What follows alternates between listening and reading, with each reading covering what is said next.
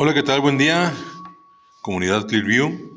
Aquí la explicación de la tarea número 18, calaveritas literarias.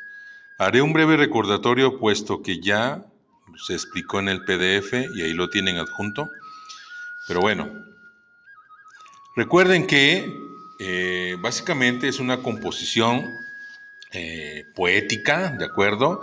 Esto se llama epigrama, eh, es muy breve, podrían ser de hasta de cuatro estrofas, pero aquí lo vamos a hacer solamente de dos, ¿de acuerdo?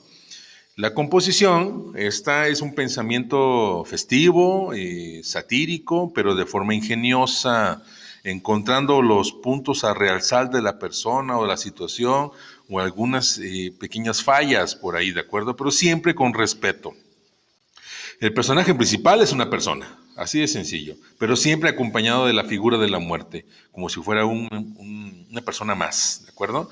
Pero pueden criticar un hecho político, un social o cultural, por ejemplo, un equipo de fútbol, eh, el papá, la mamá, el hermano, el su mejor amigo, su mejor amiga, que puedan soportar este tipo de, de humor, ¿de acuerdo? Pero vamos a ampliarlo, un maestro, una maestra de ustedes, eh, la escuela, la situación de las tareas, del homeschooling, eh, de que no pueden salir uh, nuevamente, de que estamos en toque de queda prácticamente el fin de semana. Yo no sé, sean creativos y críticos, pero insisto, siempre con respeto, ¿de acuerdo? Y haciendo alusión a la muerte. Bueno, debe llevar una rima consonante. ¿Esto qué quiere decir? Que eh, cada dos versos riman, es decir, el 1 y el 3 y el 2 y el 4 el 5 y el 7 y el 6 y el 8. Van a ser dos estrofas, menciono nuevamente.